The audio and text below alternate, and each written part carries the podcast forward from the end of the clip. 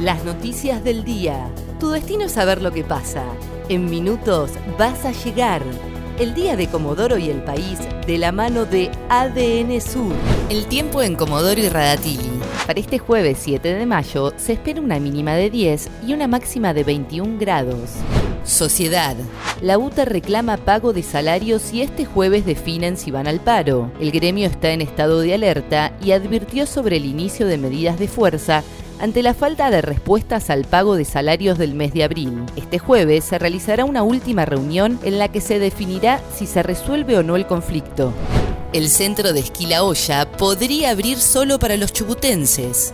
La Secretaría de Turismo de Esquel realiza reuniones para evaluar la posibilidad de habilitar la temporada, aunque sea más tarde de lo habitual.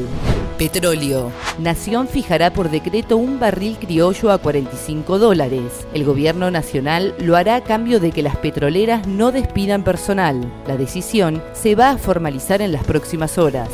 Policiales. Murió el copiloto del avión sanitario que se estrelló en Esquel. Martín Gamboa falleció esta madrugada y ascienden a tres las víctimas fatales del accidente. El director del Hospital Zonal, Sergio Cardoso, dijo que tenía traumatismo de tórax, fractura de esternón y lesiones pulmonares.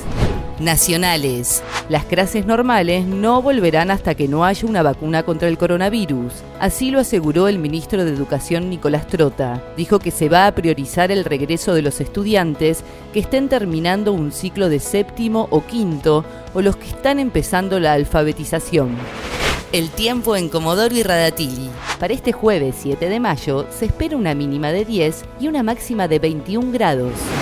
ADN Sur, tu portal de noticias, www.adnsur.com.ar